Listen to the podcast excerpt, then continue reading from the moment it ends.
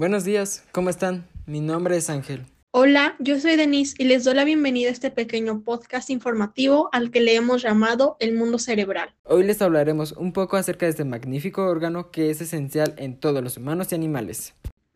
¿De qué creen que se trate?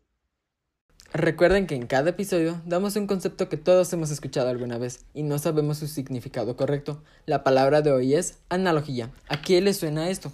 En un momento lo veremos. Por ahora me centraré en un amiguito que todos conocemos. Así es, el cerebro. Como sabemos, está compuesto de miles de neuronas. Estas trabajan en conjunto y nos dan la capacidad para razonar, experimentar sentimientos, comprender y recordar diversos datos. Estos tres componentes son el cerebro, el cerebelo y el tronco del encéfalo. Complementando tu informe sobre nuestro amiguito, el cerebro se divide en hemisferios derecho e izquierdo, cada uno con lóbulos frontales, temporales, parietales y occipitales. La corteza cerebral o materia gris es la parte exterior del cerebro y nos permite realizar las funciones relacionadas con el pensamiento consciente. Los surcos incrementan la superficie del cerebro, lo que nos permite tener una considerable cantidad de materia gris dentro del cráneo. En lo profundo de la materia gris se encuentra la materia blanca.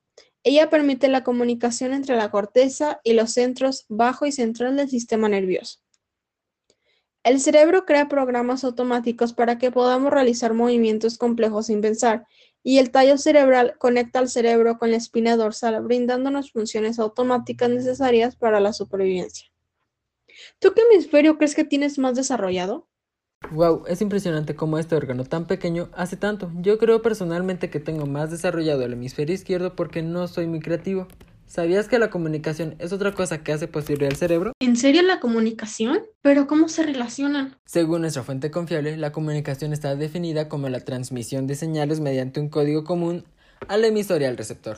Las formas de comunicación humana pueden agruparse en dos categorías, la verbal y la no verbal. Por ejemplo, la comunicación verbal se refiere a las palabras que se utilizan y a las inflexiones de la voz, y la comunicación no verbal hace referencia al contacto visual, los gestos faciales, los movimientos de brazos, manos o la postura y la distancia corporal.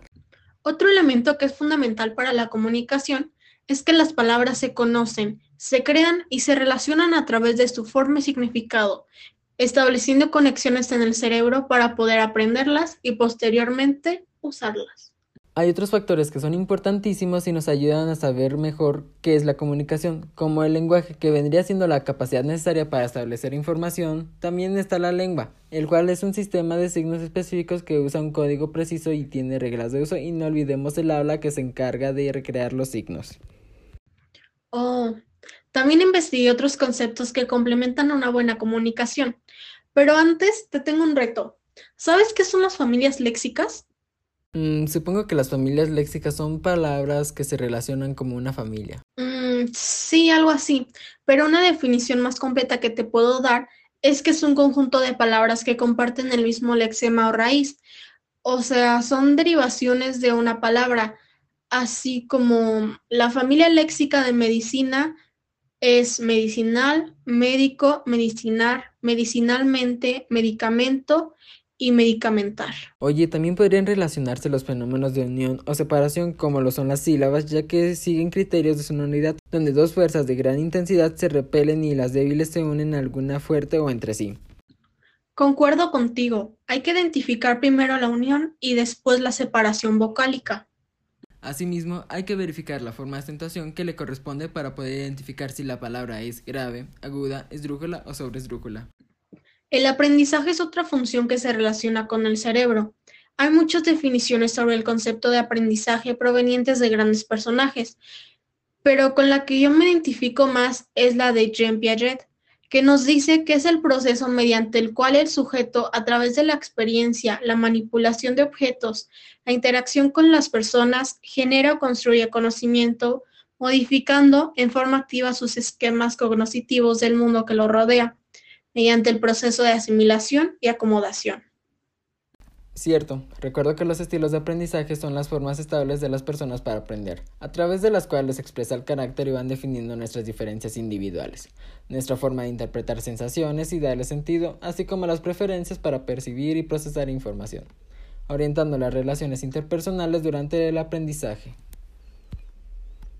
De hecho, hay tres tipos, como la visual, quienes se les facilita leer y observar la información, analizan imágenes y representaciones para establecer relaciones entre distintos conceptos. También existe el estilo auditivo, quienes aprenden cuando reciben explicaciones orales y kinestésicas, donde la expresión oral favorece al desarrollo de la creatividad e imaginación. Mm, oye, ¿no se te olvida algo? Ah, sí, retomar la palabra de hoy. Bueno, ¿a qué te suena analogía? Vaya palabra la de hoy, ¿eh? A mí me suena como una canción de Shakira. Creo que te refieres a la canción Antología. Es muy buena, pero no tiene nada que ver. La Real Academia Española nos dice que es la relación de semejanza entre cosas distintas. No sé si te has fijado en algunos cuentos, canciones o hasta en películas. Dicen, barca es a río como coche es a carretera. Eso es un ejemplo muy claro, es la semejanza de dos términos que cumplen igual función o tienen coincidencias destacadas. Oh, ahora entiendo. Por último, quiero decir que hay que tener una buena nutrición adecuada, también una buena hidratación y descansar bien para tener un buen funcionamiento tanto del cuerpo como del cerebro. Tanta información me ha mareado. Wow, no puedo creer que hayamos visto las partes del cerebro y cómo funcionan dichas partes. No se te olvide. Ahora ya sabemos qué es la comunicación y qué se necesita saber para llevar una buena comunicación, a través de varios métodos como los fenómenos semánticos, la lengua, la acentuación, entre otros. Además, vimos algunos tipos de aprendizaje y sus estrategias. Te recomiendo que tomes más agua. Tienes razón, fue un gusto trabajar contigo. No, para nada, fue un honor. Bueno, eso fue todo. Muchas gracias por escucharnos y recuerden. Un buen dato nunca está de más.